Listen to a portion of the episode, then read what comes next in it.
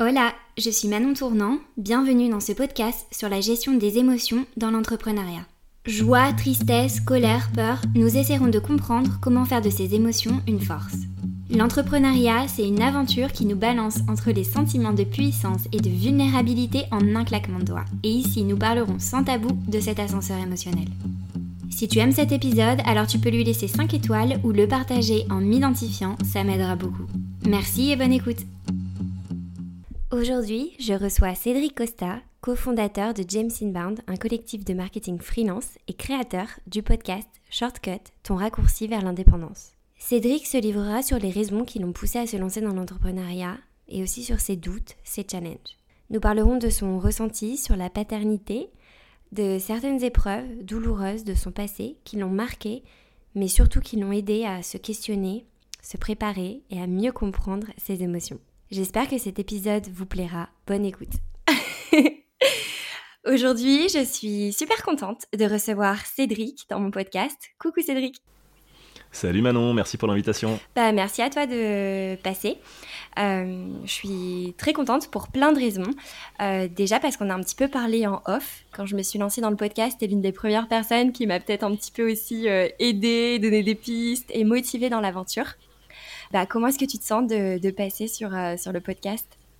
Ah bah ça je te l'ai dit un petit peu en, off, mais vu que tu as, un angle originel autour des émotions, qu'il va falloir euh, s'ouvrir un peu, se livrer un peu, je sais qu'on va pas parler de comment monter son TJM ou euh, de comment organiser sa semaine, enfin en tout cas pas que, donc j'appréhendais un petit peu mais une appréhension positive. Ok, une appréhension positive, trop bien. Et, et du coup, cette appréhension, après, je passe aux deux questions que je pose à tous les invités. Mais est-ce que cette appréhension, elle t'a poussé à plus, euh, je sais pas, faire une réflexion ou un point? Comment Est-ce que tu as un peu préparé ou? Alors oui, et c'est alors sans, être, euh, moi je suis plutôt quelqu'un euh, à l'arrache et dans la spontanéité sur le principe, mais je sais que je cogite en fil rouge, donc ce serait mentir que de te dire que je me suis pas préparé. Et en fait, ça m'a fait un petit peu le même effet euh, que quand je suis passé ben, dans le podcast de Brice Schwartz euh, sur le slow freelancing, où en fait c'était un super exercice de savoir que j'allais passer dans son podcast parce que ça m'a permis de mettre en, forme plein d'idées et de réfléchir en fait à des choses. Un pour pouvoir dire des choses intéressantes dans le podcast, mais surtout que ça m'a vraiment aidé personnellement, tu vois, à structurer une réflexion. Et là, je pense que c'est un peu, c'est un, un, peu pareil. Donc ben, on, va voir, euh, tu me diras à la fin si, si, j'aurais dû plus me préparer ou pas. Mais... non, il, ne faut pas se préparer de toute façon parce que c'est un petit peu un, état des lieux de bah, comment tu vas, comment est-ce que tu gères ton business. Donc euh, au plus c'est spontané, au mieux c'est. Est-ce que tu pourrais te présenter pour les personnes qui ne te connaissent pas? Oui, alors je m'appelle Cédric Costa, euh, j'ai 32 ans, bientôt 33, je suis freelance en inbound marketing depuis quelques années.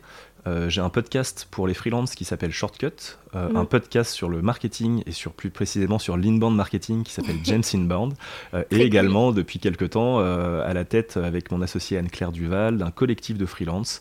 on est en train d'explorer clairement ce nouveau concept. on n'a pas encore toutes les réponses, mais en tout cas on est en train de le faire. On y, on y va gaiement et puis c'est une, une super aventure. Super. alors les deux premières questions que je pose à, à tous mes invités. La première, c'est euh, qu'est-ce que l'entrepreneuriat pour toi? Alors pour moi, ben, l'entrepreneuriat, c'est avant tout, euh, je pense, une question de, liberté, de choix. À mon avis, c'est une réponse que, enfin, déjà, je sais que c'est une réponse que tu as eu beaucoup dans le podcast parce que je l'écoute. Mm.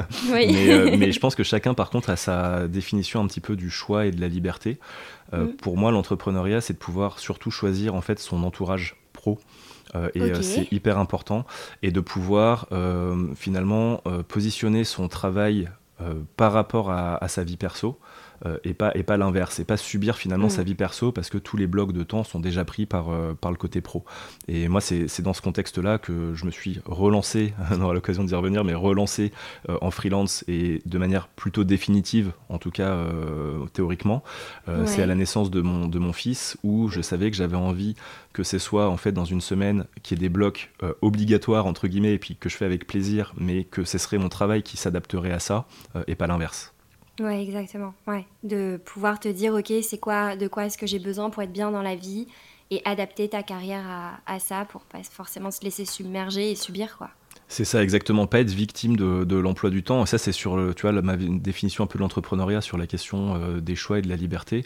Et puis mm. après, pour moi, il y a aussi un, état d'esprit euh, un peu mm. plus. Euh, j'ai toujours été un, ovni dans ma vie, donc tu vois, finalement, ça avait du sens aujourd'hui d'être d'être freelance, d'être entrepreneur et de faire partie un petit peu de cette minorité entre guillemets du monde du travail, tu vois. Et, et, puis de pouvoir, ben, avec ce côté touche à tout, développer plein de projets, être un peu sur tous les fronts. C'est quelque chose qui m'a toujours beaucoup plu en tant que en tant que généraliste. Et en fait, je retrouve ben, tous ces éléments-là dans ma vision euh, telle qu'elle est aujourd'hui, en tout cas, de l'entrepreneuriat. ok, trop cool. Oui, c'est vrai que le côté euh, un peu euh, multitâche, touche à tout, créativité, toi, t'as pas un, mais deux podcasts, tu t'es dit pourquoi pas? Et hum, du coup, quand je te parle de l'ascenseur émotionnel, en toi, comment est-ce que ça résonne? Euh, et, est-ce que tu as une image qui vient en tête? Est-ce que tu as un moment qui vient en tête? Qu'est-ce que, Est-ce que ça te parle? Bah, c'est marrant, moi je, je vois un peu des. Je sais pas, c'est bizarre, je pourrais même pas te dire exactement, mais j'ai plutôt des images de formes, de couleurs qui arrivent euh, quand je pense à des émotions. En fait, du coup, l'ascenseur émotionnel tel que euh, un entrepreneur vit sa vie d'entrepreneur avec euh, des émotions différentes qui vont arriver, c'est comme si je voyais un petit peu une sorte de finalement de palette de couleurs et de formes un peu différentes qui vont évoluer en fonction ben, de l'état d'esprit de la, de, enfin voilà, de l'état d'esprit des gens. Et moi, je sais que des fois, ça va être par mmh. exemple, ça va être des jours où même si euh, tu fais un petit peu le malin entre guillemets sur euh, sur euh, sur LinkedIn ou dans ton podcast. bah non, mais il faut le dire honnêtement, tu vois. Ben moi c'est juste que c'est un choix de, de, de, le faire comme ça parce que je veux pas être dans le pathos, mais et je pense aussi, c'est peut-être naïf, mais que tout le monde sait qu'il euh, y a toujours un revers de la médaille. Euh, mais euh, voilà, il y a des jours où c'est toujours hyper rose et hyper génial. Il y a des jours où il y a quand même des doutes, même quand tu as une activité qui se porte bien. et, du coup, c'est un peu naviguer entre toutes ces émotions-là, qu'elles soient positives ou négatives. Et c'est ce que ben, j'aime dans, déjà dans ce titre, l'ascenseur émotionnel, que je trouve vraiment cool. Et dans les parcours des différents invités que tu as pu avoir, de, se rendre compte aussi qu'on n'est pas seul finalement dans tout ça et qu'on a tous des doutes, malgré des fois une apparence qu'on peut, qu'on peut se donner ben, sur Internet ou, ou quand on discute de ces sujets-là, euh, sur lesquels, en plus, en tant qu'entrepreneur, tels que ceux que tu as pu recevoir, ou moi, des gens que j'ai pu recevoir dans, mon podcast, on est tous un peu perçus, tu vois, comme des experts, des gens qui ont des choses à dire sur le sujet, alors qu'en vrai, ben, on est tous en train euh, de galérer par moments aussi, euh, d'un point de vue émotionnel, et puis, et puis, et puis voilà, puis qu'on est des fois sous l'eau, et puis que ça va pas toujours, et voilà, c'est comme ça, donc... Ok, super, je trouve que c'est hyper intéressant. Euh, et, surtout le côté où tu dis bah, qu'on a tendance aussi des fois à prendre pour acquis que tout le monde se doute qu'il y a le revers de la médaille. Bah, en fait, euh, c'est aussi pour ça que j'ai lancé le podcast. Parce que vu que tout le monde se dit euh, oui, c'est évident, je, en ce moment je vais mal, mais tout le monde va mal de temps en temps. Ou en ce moment, je sais pas, je me sens hyper intense dans, dans ce que je fais bah, je voyais qu'on en parlait beaucoup en off, en privé, entre freelance, entre, enfin, ou des entrepreneurs entre, entre eux, mais que justement, c'était quand même dur de trouver des vrais témoignages sur le sujet. Aujourd'hui, alors il y a plein de sujets que j'ai envie d'aborder. et je trouve ça intéressant la notion aussi de où tu as dit euh, c'est euh, choisir son entourage pro. Parce qu'en fait, euh, tu vois, ça se voit que tu es une personne qui a besoin d'être... Parce qu'on est seul quand on travaille. Et en même temps, donc, tu as le collectif, tu as les podcasts. Donc, tu vas à la rencontre euh, tout le temps des autres. Est-ce que tu pourrais bah, nous expliquer peut-être un petit peu comment est-ce que euh, tu as choisi cet entourage pro, ce que ça t'apporte Est-ce que bah, des fois aussi, ça te prend la tête? Enfin, voilà, un petit peu tout ça. Oui, c'est une vaste question. Déjà, un petit disclaimer pour, euh, pour, pour commencer. Enfin, je pense que les gens qui me connaissent pas trop, moi, on m'a toujours plus vu comme quelqu'un euh, d'extraverti. Donc, tu vois, ça va même dans le sens un peu de ce que tu dis sur euh, entourage, rencontrer du monde, pas avoir peur, par exemple, même de prendre la parole. Mais dans les faits, aujourd'hui, et surtout même depuis, depuis quelques années, par rapport, tu sais, au test un peu MBTI et tout, enfin, pour moi, avant, extraverti, ça voulait dire quelqu'un qui monte sur une table et qui fait un discours, et introverti, quelqu'un qui est en boule dans son coin et en train de se taper la tête contre un canapé parce qu'il genre, il, sait pas. Tu vois, comme si l'introversion, c'était quelque chose de, de mauvais, qui est mal perçu.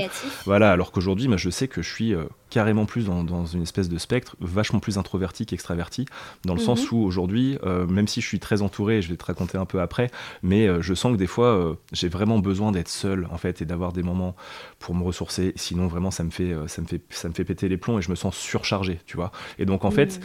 pour enfin pour, pour aller dans le sens de, de, ce que je suis et de ce que je ressens dans ces cas-là, euh, dans ma vie pro aujourd'hui, avec euh, ben, des invités pour des podcasts, des échanges réguliers, euh, un collectif, bah, l'idée c'était effectivement de choisir des gens qui vont plus me donner de l'énergie que m'en prendre finalement, tu vois, et ça se fait assez naturellement, je trouve, dans ce dans ce milieu du freelancing où je pense que vu que les gens déjà prennent un peu la parole, tu sais toujours un peu à quoi t'attendre. Tu vois, nous, on s'est parlé, euh, on s'est parlé deux fois avant, un peu dans un mode café visio.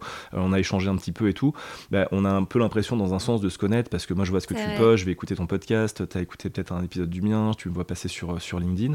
Et en fait, avec les gens de qui je m'entoure aujourd'hui, c'est un, un, petit peu ça. Dans le collectif, tu vois, on a, euh, dans, dans James Inbound, aujourd'hui, on est deux cofondateurs avec Anne-Claire.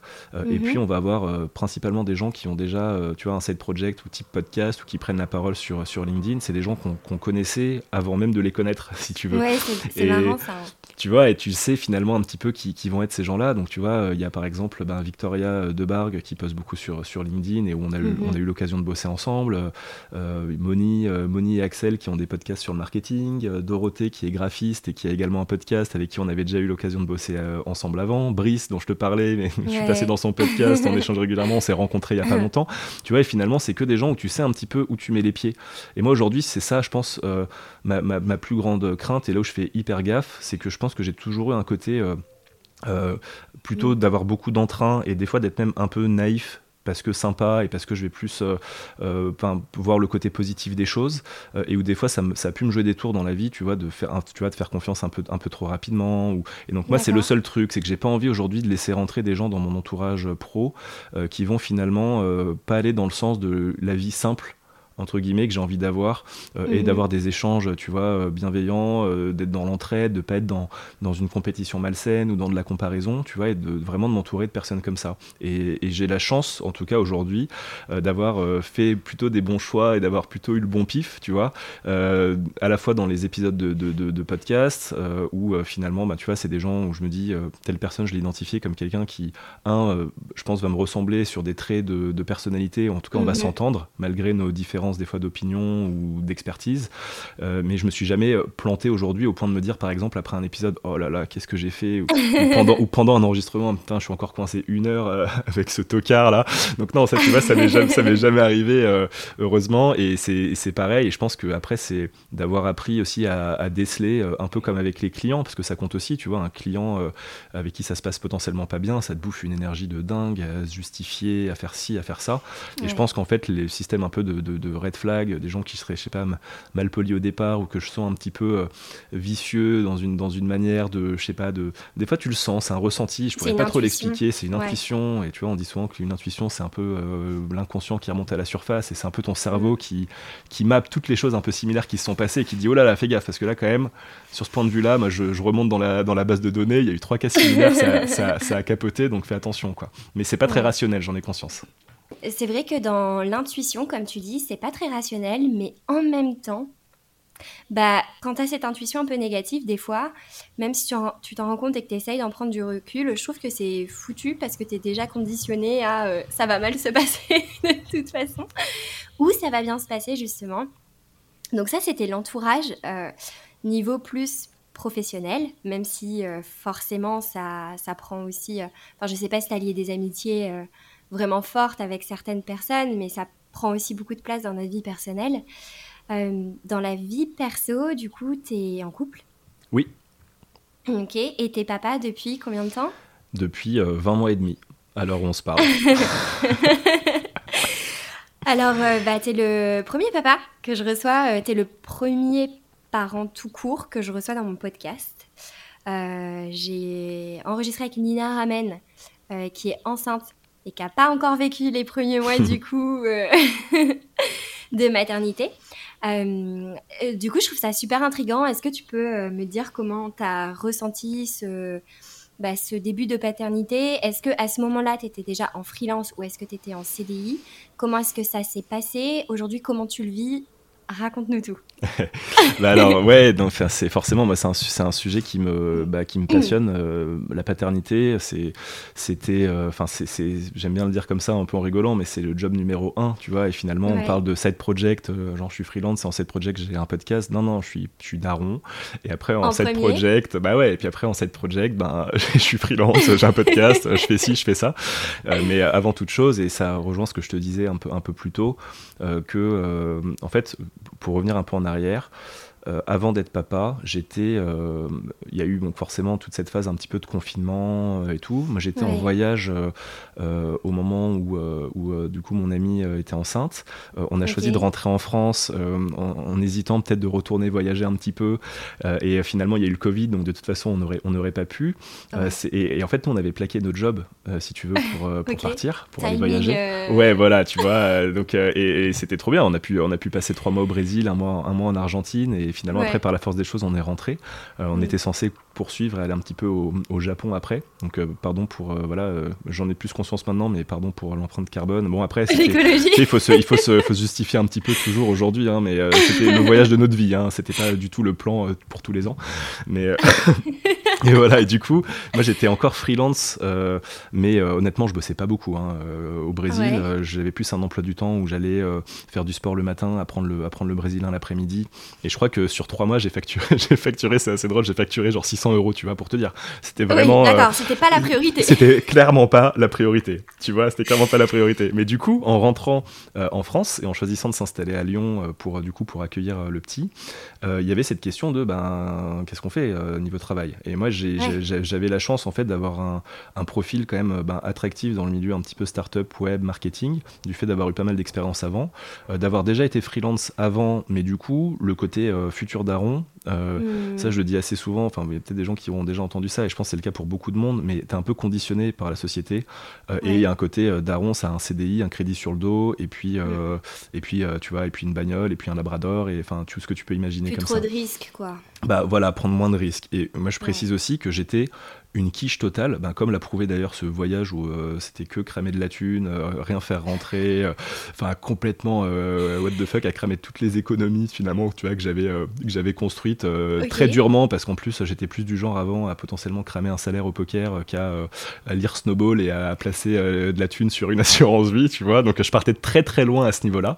Et il y avait ce besoin pour moi aussi rassurant et puis et puis ben, ce voilà ce côté d'Aaron de se dire un faut faut commencer à être intelligent financièrement deux, il va falloir avoir un peu un plan de carrière. Euh, mm. Trois, dans ce contexte-là, le plan de carrière, peut-être que le freelancing, même si un esprit libre, entre guillemets, moi je me considère comme ça, comme moi au niveau du travail, qui avait l'habitude de faire du remote, d'avoir été freelance, je me suis mis une pression dingue en me disant non, non, mec, faut un CDI. Je me dis, euh, punaise, pour beaucoup, ça doit être hyper compliqué parce que, tu vois, euh, voilà. Et donc, à, ce moment-là, j'ai trouvé un, j'ai eu la chance de trouver un CDI en fait à distance pendant le confinement parce que le web le mm. permet. Et évidemment, ça s'est hyper mal passé. Euh, ça s'est hyper mal passé euh, alors que le truc démarrait trop bien, tu vois. C'était euh, genre une proposition le, jeudi, vendredi on signe le contrat, on démarre le lundi, je reçois mon MacBook Pro par la poste le lundi, tu vois, tout très vite sur le principe hyper bien pour finalement me faire un peu planter en fin de période d'essai qui correspond en fait à un mois avant la naissance de mon fils. Et là, tu es en mode, qu'est-ce que je fais, tu vois, qu'est-ce que je fais? Est-ce que je replonge dans un CDI, sachant que par expérience, moi qui ai plutôt des cycles courts dans les, dans les CDI, je sais qu'il y a un pattern qui se dessinait et qu'en fait finalement peut-être que c'était pas anodin que j'ai choisi à un moment de passer freelance. Euh, et donc là je me suis dit ok tu sais quoi, on y va à fond. Je sais que j'ai tout le réseau pour, toutes les compétences pour, toutes les capacités pour. De toute façon il n'y a pas d'autre choix que de faire aller comme ça. Et en fait le raisonnement sous-jacent, et ça je pense ça va, ça va te parler, c'est que... Euh, J'aurais pu en fait repiquer dans un CDI et faire ce, côté euh, daron euh, un peu conforme euh, qui a son CDI et voilà. sauf que je me suis dit mais en fait si je fais ça, le problème c'est que le mal-être que j'ai pu ressentir tellement souvent en tant que salarié, en fait, il va se répercuter sur mon fils dans un sens. D'accord. Et du coup, c'est mort. Moi, je veux être un exemple, euh, tu vois, sans être dans euh, euh, le côté, voilà. Et, mhm. je pense qu'on a forcément envie d'être un exemple pour son enfant. Et moi, en tout cas, je voulais être un exemple de quelqu'un qui, qui a fait ses choix, qui vit avec et qui va pas rentrer déprimé le soir, qui va pas avoir des discours du type, bah non, mais en fait, j'étais pas là pour, pour coucher mon fils parce que j'avais une réunion, parce que mon boss, cet enfoiré, il m'a dit ça. Non, non, en fait, mhm. tout ça pour moi, c'est peut-être un peu radical dit comme ça mais c'est des excuses en fait, parce que tu as le choix. Et, et de dire, bah non, mais en fait, quand mon fils est né, j'avais un, j'avais un séminaire qui était prévu depuis hyper longtemps, donc j'ai dû partir trois semaines à New York. Enfin, tu vois, bah, en fait, moi, ça me serait même pas venu à l'idée.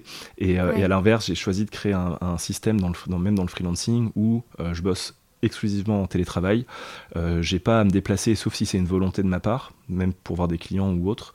Euh, la plupart du temps, et tu vois, même là, moi j'aurais adoré qu'on puisse faire cette interview en live, mmh, mais tu vois, mmh. même pour ça, ben, euh, se déplacer à Paris, enfin en fait, c'est des moments où je vais, où je vais perdre euh, cette opportunité ben, de pouvoir coucher mon fiston, de l'amener à, la crèche le matin. En fait, tous ces moments, en fait, autour desquels j'ai choisi, moi, de construire mon activité, et plutôt que, comme on le disait, de, de subir en fait un travail parce qu'il faut gagner de l'argent, puis il faut, il faut être un adulte, et puis tout ça, et, et qu'aujourd'hui, je suis vachement en accord avec, avec ces choix-là, même si c'est pas toujours facile, on aura l'occasion de m'en reparler parce que c'est jonglé avec pas mal de choses.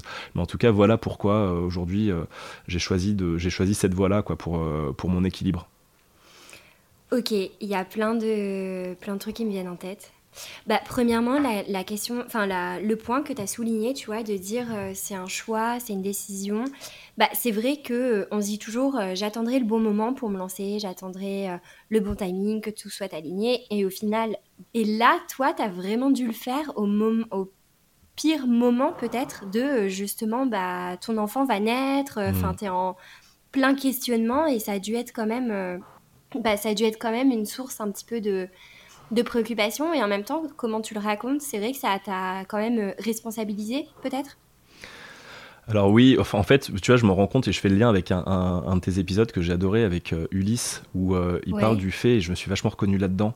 Euh, et c'est, tu verras, c'est valable à la fois pour l'entrepreneuriat, pour la vie de tous les jours, et aussi quand t'es parent.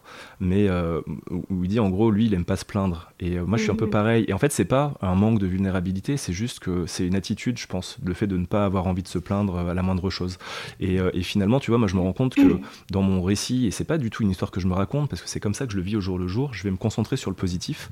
Et donc, même si c'est hyper difficile parce que tu as des doutes, tu as des considérations, des fois tu as ben, des, même des peurs que ça fonctionne pas, parce que ça, c'est une réalité, bah, moi, pour moi, elles sont, elles sont quand même vachement absorbées par euh, ce côté euh, positif en me disant, en fait, quoi qu'il se passe, il y aura toujours une solution. Si tu veux, moi, en, en me lançant en freelance au pire moment entre guillemets. Mhm, euh, mhm. parce que oui ça aurait été plus confortable mentalement d'avoir déjà une activité qui tourne bien et de pas redémarrer à zéro. Mais finalement tu vois je me suis dit si ça marche pas je peux très vite retrouver un, CDI et puis et puis en réalité euh, si même un CDI ça fonctionne pas euh, parce que je sais pas il y, a le web qui crache ou un truc comme ça bah, en fait il y aura d'autres solutions. Non mais il y aura d'autres solutions. Puis s'il faut bosser à l'usine de toute façon j'ai un petit maintenant qui est là j'ai une responsabilité. Il faut qu'il mange il va il va avoir des voilà tu vois il va il va grandir il va a pas de choix, si tu veux. Il n'y a pas de, il a pas d'échec possible, mais pas dans un sens. Euh, euh, c'est pas quelque chose qui me paralyse en fait de penser ça. Au contraire, c'est quelque chose qui me donne des ailes et je me dis il y aura toujours une, solution. Donc le freelancing, moi, faut savoir aussi que je partais pas de zéro. Et ça, c'est hyper important à préciser. Je sortais pas euh, mm. d'études, sans clients, sans recos, sans un background, sans compétences, sans des années d'expérience en salariat. Donc en fait, je pense que pour moi, déjà, je sais, j'en ai conscience, c'était beaucoup plus facile de pouvoir assez vite avoir une activité rentable en freelance de par cette expérience qu'il y avait avant. Mais même si ça n'avait pas fonctionné, en fait, euh, j'aurais, euh, bah, tu vois, j'aurais fait autre chose. J'aurais fait autre mm. chose et ça, et ça aurait, et ça aurait marché. Donc, tu vois, euh, ce, ce, côté-là, oui, j'avais, j'avais des doutes. Oui, c'était dur. oui, j'avais peur. mais ça m'a pas empêché d'avancer. Et dans le fond, je pense que je savais que ça, qu'il n'y avait pas d'autre choix que ça fonctionne. Mhm. ok, ouais. En plus, bah, c'est ça, c'est faire confiance aussi, euh, bah, se faire confiance et avoir confiance un petit peu en ses compétences qu'on a accumulées euh, et au fait que bah, de toute façon, on va, on va toujours rebondir. Euh, alors, j'aimerais rebondir sur quelque chose que tu as dit tout à l'heure, que tu disais que tu te retrouvais un petit peu dans, ce que disait Ulysse sur le fait de ne pas se plaindre. Et, et, c'est un truc que j'aime bien creuser. Et tu as employé le mot vulnérabilité tout à l'heure. Mm. Du coup, euh, pour toi, c'est. Enfin, est-ce que tu te confies quand tu es dans des périodes de doute? Est-ce que euh, tu te fais accompagner? Comment est-ce que tu as géré un petit peu toute cette partie, toi, de te développer personnellement, te connaître, avoir des piliers autres que euh, tes amis ou d'autres freelances? Voilà, ça a été quoi un petit peu ton, ton cheminement par rapport à tout ça? Moi, en mhm. fait, pour moi, quand je dis ne pas, ne pas se plaindre, c'est pas du tout un impératif catégorique de je veux jamais me plaindre. C'est juste que c'est un choix de, de, rester positif et en fait de voir le bon côté des choses. C'est juste ça. Ça veut pas dire derrière que je suis pas au bout de ma life et que j'ai pas envie de le partager. Et, et, d'ailleurs, heureusement, et oui, et ça je le mhm. précise sur ce côté vulnérabilité, moi je le fais en fait. J'ai la chance aujourd'hui, quand ça va pas, de pouvoir, de pouvoir parler et, et d'oser le faire finalement. Parce que c'est ça aussi, tu vois, tu as, des gens qui. Voilà, et, alors pas avec un nombre très grand de personnes, et ça, je pense que c'est normal. Et moi, j'ai pas envie de mhm. faire forcément une conférence, tu vois, sur euh, mes états d'âme et tout. Euh. mais par contre, je sais que d'avoir euh, certaines personnes, que ce soit de mon entourage proche ou même du coup un accompagnement extérieur, tu vois, et on, pourra, on mhm. pourra revenir dessus. Mais c'est, c'est, pour moi, c'est fondamental parce que c'est une manière de se connaître. Et moi, j'aime bien, en fait, dans cette notion de, de, de, de, vulnérabilité, le fait que, bah non, en fait, être un bonhomme, ça, ça veut rien dire aujourd'hui. Au contraire, moi je trouve que tu es plus un homme, vu qu'on parle des hommes, euh, quand tu es euh, en mesure d'aller puiser dans cette partie, euh, enfin tu vois, dans cette sensibilité que tu as, dans cette manière de pouvoir ben, accepter que des fois ça va pas plutôt que, et ça on en revient même à ce que je te disais tout à l'heure sur le côté daron dans la société, tu vois. Moi j'ai mm. pas voulu me dire, en fait, ça y est, je suis le, le, chef de famille, tu vois, ce genre de, ce, genre de terme-là, ça m'intéresse pas, ça m'intéresse pas du tout. et, et, cette vulnérabilité-là, en fait, moi je trouve que c'est assez, euh, assez intéressant, même euh, physiquement. Tu vois, moi, je suis assez, on voit peut-être pas trop comme ça, mais je suis plutôt grand, je fais, je fais des arts martiaux, ce genre de choses. Ça mhm. m'empêche pas de chialer quand j'ai envie de chialer, en fait. Tu vois Et je pense que. Pleurer? Bien sûr, bien sûr, bien sûr. Ouais. Ah, mais c'est pour moi, c'est hyper important et c'est pas du tout une honte. Enfin, tu vois, enfin, d'ailleurs, il y a peut-être des gens qui se disent Ah putain, la honte, bah, en fait, je m'en fous. Et genre, il y, a, un côté, euh, il y a un côté où moi, je l'assume totalement. Je sais que j'ai une grande part de sensibilité. vraiment, enfin, tu vois j'ai pas de, bah, une tendance peut-être même hyper sensible à, plein d'égards et tu vois je t'en parlerai sur notamment sur la partie accompagnement un peu extérieur tu vas comprendre pourquoi mhm. je te dis ça mais en tout cas voilà moi j'accepte tout ça et pour répondre à un peu ta deuxième partie de question sur euh, sur un peu les manières de faire moi je sais que euh, j'ai euh, beaucoup lu j'ai beaucoup lu, alors on peut dire plein de choses sur le développement personnel. Moi j'aime bien les picorer en fait dans les différents, dans les différents concepts. J'ai la chance d'avoir aussi euh, bah, notamment une, une amie qui est psy avec laquelle on a pu beaucoup échanger sur, euh, sur ces sujets-là, qui est pas du, du coup, enfin tu vois, c'est pas des consultations quand on discute, mais et, une chose, et d'ailleurs c'est marrant, j'enverrai l'épisode, ça, ça lui fera plaisir, mais euh, il y, a, y, a un côté où moi ça m'avait toujours marqué, elle a une, une image qu'elle garde très souvent avec elle, où en fait c'est une, un, un bout de, de livre pour enfants ou euh, c'est genre je sais pas un papa ours qui, qui dit à son à son enfant ours un truc du genre euh, euh, non c'est le, le, petit qui dit j'étais triste mais j'ai réussi à ne pas pleurer tu vois. Et comme quoi ah, c'est ancré. ouais comme si c'était en fait euh, putain je suis un, je suis le boss quoi. Tu vois j'avais j'étais triste j'avais peur mais j'ai réussi à pas ressentir mes émotions. Et en fait elle euh, elle a toujours cette photo là où elle raye une partie pour la reformuler en disant bah j'étais triste donc j'ai pleuré pour qu'en fait ça devienne quelque chose de plus naturel.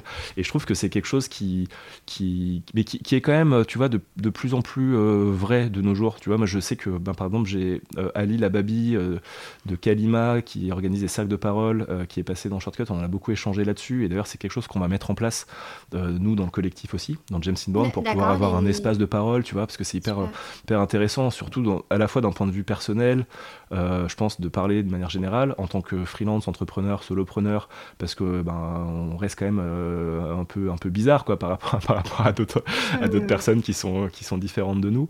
Donc d'avoir ces espaces-là pour pouvoir parler un petit peu de nos états d'âme sans être jugé, en étant écouté, c'est, enfin, pour nous, en tout cas, c'est quelque chose qui était cool à proposer, puis tout monde est hyper chaud, donc euh, pas encore de retour d'expérience à faire, mais ça pourrait être. Euh, ça, de toute façon, je le documenterai un petit peu aussi dans, dans une newsletter, sur des posts et dans un podcast, tu vois. Mais je pense que ça va être hyper intéressant. Et, euh, et ce concept de vulnérabilité, il est hyper cher à, bah, du coup, à Ali, et moi, je, je, sais que ça me parlait depuis le départ, parce que dans ce concept de vulnérabilité, tu as aussi un, une notion de, ben, de modestie, de connaître un peu ses limites, d'humilité aussi. Et en fait, tu mmh. vois, le lien, pour compléter ma réponse, les livres, c'est une chose, mais moi j'ai beaucoup fait d'arts martiaux, et en fait, tous ces mots-clés-là que je t'ai donnés, c'est un peu des valeurs que, que t'enseignent les arts martiaux. Et que, et que finalement, euh, le fait de perdre, le fait de vivre un échec, euh, il pourrait y avoir plein de parallèles en fait entre les arts martiaux et même l'entrepreneuriat, le fait de rebondir, la résilience et tout, parce que euh, tu apprends à accepter en fait une part d'échec quand tu fais des arts martiaux. Au même titre que quand tu es vulnérable, tu acceptes à t'en arrives à accepter une part de toi qui serait moins bien vue, par exemple, par la société, qui est plus drivée par du succès, des métriques florissantes. et puis, il y a quelques temps encore, et moi je précise, pour moi, c'est aussi en train de changer, mais où le mec, c'est le bonhomme qui, voilà, qui a une grosse bagnole et tout. Je pense que c'est plus le cas aujourd'hui, et heureusement aussi. Mais, mais voilà, et donc en fait, je pense que les arts martiaux m'ont beaucoup aidé dans ce cheminement à réussir en fait à, à, connaître ses limites, même dans le sport, tu vois, de pas forcer parce que du coup, euh, tu t'étais mis un objectif de faire euh, watt 1000 euh, pompe, flexion, et en fait, ben, en fait, écouter son corps, s'écouter. C'est s'écouter version mentale, au même titre que tu peux t'écouter version physique quand, bah, quand, tu fais, quand tu fais du sport ou, ou dans, voilà, dans ces sujets-là. Quoi. Tu vois, je, perds un peu le fil, je me rends compte que c'est un, non, un mais sujet... je trouve ça super intéressant. Et surtout, l'angle arts martiaux, du coup, ça m'intrigue un petit peu. Euh, ça me fait penser à un truc qui m'avait marqué. Tu me confirmeras si c'est le cas. Je sais pas ce que tu fais comme arts martiaux, mais j'ai l'un de mes, j'ai l'un de mes petits frères qui est ceinture noire de karaté. Mhm. Et en fait, euh, donc tu dis ouais, ceinture noire de karaté, t'as de prendre à te défendre, Sauf que le professeur, l'un des premiers trucs qu'il leur a enseigné, c'est quand il y a un, je sais pas, si vous arrivez dans la rue et qu'il y a une bagarre ou une baston, votre première réaction, c'est de fuir. Ouais, donc tu confirmes. Et en fait, j'ai trouvé ça trop intéressant de te dire, ok, euh, tu fais ça, on t'apprend vraiment toutes les techniques et tout, tu vas être ceinture de karaté. T'as le côté un peu aussi quand même, euh, ouais, je suis ceinture de karaté, quoi, tu vois, genre, me fais pas chier. Et en même temps, le, leur, euh, professeur, je sais pas si ça s'appelle un prof, ouais, avait donné ce conseil de, faut choisir la fuite du conflit physique, en fait donc euh, ouais, t'as confirmé par euh, par visio, les gens vont pas te voir. Mais... non, bah oui, en fait, c'est quelque chose qui, pour toutes les personnes qui ont fait euh, des arts martiaux, c'est quelque chose qu'on a toujours entendu. pour un, un, peu de contexte, je pense aussi que les arts martiaux, c'est apprendre à se battre, mais surtout apprendre à se défendre, et qu'en fait, quand tu, quand tu as ces compétences-là, tu es censé être plus à même de désamorcer un conflit. Euh, mhm. Tu vois, parce que je pense que c'est lié aussi à, à, une assurance que tu vas pouvoir dégager quand tu vas aller parler à quelqu'un ou t'interposer, ou même euh, euh, ne pas, cette propension à ne pas se faire agresser parce que du coup tu dégages trop d'assurance par rapport à d'autres personnes qui en ont moins. Enfin, tu vois, du coup, c'est, je pense qu'il y a ce côté-là. et, et, du coup, moi j'avais toujours mes maîtres, mes profs, on les appelle un peu comme on veut. Aujourd'hui, on dit plus un maître généralement dans les arts martiaux, même si ça fait un peu gourou, donc moi j'aime pas forcément trop ce terme. Tu peux dire sensei un peu en, en pour la version un peu japonaise. Moi, dans, les, dans le jiu brésilien, tu as des mestrés, du coup, c'est maître, mais en, brésilien. Euh, et mais on t'apprend toujours, effectivement, à notamment sur, euh, tu vois, on va pouvoir t'apprendre dans des, dans des clubs de self-défense euh, comment quelqu'un t'attaque avec un couteau, tu fais ci, puis tu fais ça, et puis après tu le désarmes. Non, en fait, on te montre les techniques, après on te dit, par contre, la vraie technique, face à quelqu'un qui sort un couteau, c'est tu pars en courant, et à la limite, tu gardes ce qu'on a vu euh, si tu arrives à ressortir dans un moment de stress et de tension ultime, que tu es vraiment face à dos à un mur et que t'as pas d'échappatoire. Mais si tu peux te barrer, tu commences pas à, tu, tu, commences pas à faire le, héros, tu vois. Bah non, ça n'a aucun, ça n'a aucun, ça n'a aucun sens. Et, à, côté de ça, tu vois, moi, et ça, je suis toujours hyper fier pour le coup de le dire, mais moi, je me suis jamais battu de ma vie, alors que j'ai fait des arts, enfin, j'ai fait des arts martiaux toute ma vie. Et c'était lié euh, au fait que, enfin, moi, j'ai commencé euh, euh, les arts martiaux suite à une, une agression quand j'étais quand j'étais ado. Alors, il n'y a pas eu de blessure physique, mais je me suis, en gros, je me suis fait dépouiller. Je me suis fait taper mon, mon téléphone dans une rame de RERC euh, en mode un gars qui arrive et qui me dit ben, Donne-moi ton portable. Je lui dis non. Il me dit si. Je lui dis non. Il me dit Écoute, euh, de toute façon, je vais sortir de ce train avec ton téléphone. Donc, soit tu me le donnes, soit je te défonce et je le prends. Je lui dis Bah, tiens, euh, tiens, monsieur, voilà. Puis il m'a rendu ma carte SIM. Et je lui dis Ah, bah, merci, cool, ravi de faire affaire avec vous, tu vois. non, mais en gros, voilà. Le, le gars, c'est un entrepreneur. non, mais exactement. C'était genre, il a bien, il a bien, il avait un bon argumentaire, tu vois. Il avait un bon argumentaire en, tout cas, en tout cas, il était suffisamment convaincant pour que ça fonctionne à cette époque-là. Mais n'empêche que, en sortant de là, euh, bah, je me suis, je me suis dit, bah ouais, je me suis dit, en fait, je me suis dit, premier sentiment, c'était évidemment injustice, et je me suis dit plus jamais ça. Mm. Et en fait, alors t'étais quoi T'avais plus peur ou t'étais en colère justement de cette J'étais, euh, bah, j'avais eu hyper peur sur le moment évidemment. J'étais en colère de cette injustice. J'étais triste aussi euh, de, en fait, qu'il y ait des gens qui puissent juste arriver et te, et tu vois, te déposséder ou t'humilier ou tout ce que tu veux et que ça existe et que c'est soit mm. toléré en fait, mm. concret et toléré aussi dans le sens où tu sais, c'est toujours des situations. Euh, moi, j'avais 12-13 ans, situation où tu as du monde autour qui fait rien, tu vois. Parce que, Là, il y avait des gens ah, Bah oui, évidemment. Bah, comme, comme, bah oui, c'est ça, c'est le, je pense, c'est le grand, c'est le grand classique. Et euh, donc, tu vois, il y a tous ces sentiments-là qui sont arrivés, mais il y a aussi ce sentiment de, de me dire, euh, finalement, ça m'a un peu donné un cap aussi, euh, de, d'avoir ce sentiment de plus vouloir que ça se reproduise, tu vois. Euh, et donc d'essayer d'identifier pourquoi, euh, pourquoi ça m'était arrivé peut-être à moi dans ce contexte-là. Donc, euh, tu vois, j'ai un peu plus fait gaffe après, moi, venant de banlieue, parisienne. Même si tu n'as aucune responsabilité quand ça arrive. Non, je sais que tu n'as aucune responsabilité, mais c'est les questions que je me posais à l'époque, à 12-13 ans, tu vois, en me disant, mais enfin, en fait, comment je fais pour, pour, pas, pour pas que ça arrive?